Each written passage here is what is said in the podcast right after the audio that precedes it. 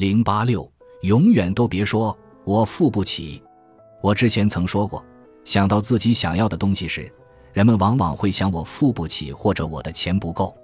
如果你关注的是自己没有足够的钱，那么你就永远都没办法把更多钱吸引到自己的人生中，因为你想的是匮乏和不足。把思想集中在钱不够上，你就会不知不觉地创造出更多钱不够的情况。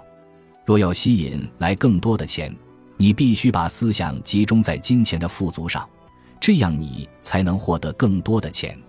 如果你关注的是匮乏，你就无法吸引来富足。想说我付不起这句话时，马上把它改成我能付得起。我可以买下这个，像鹦鹉一样不断重复这句话。此后的三十天里，有意识的去看看自己喜欢的东西，对自己说。我能付得起，我可以买下这个。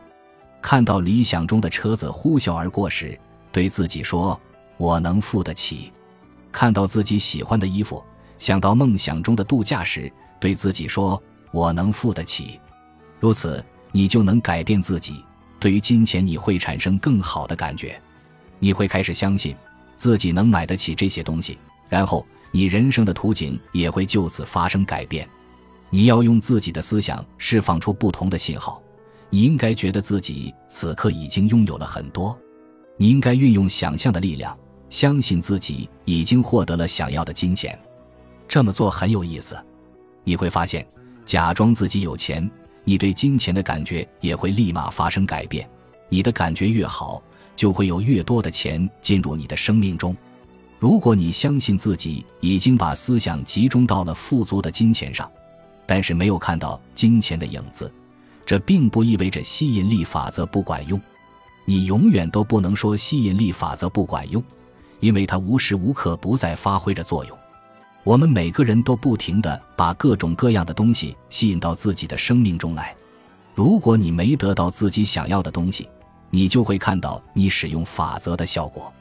如果你没得到自己想要的东西，那是因为你看到的是自己没得到想要的东西，你想的是自己没得到想要的东西，因此你创造出来的现实也是自己没得到想要的东西。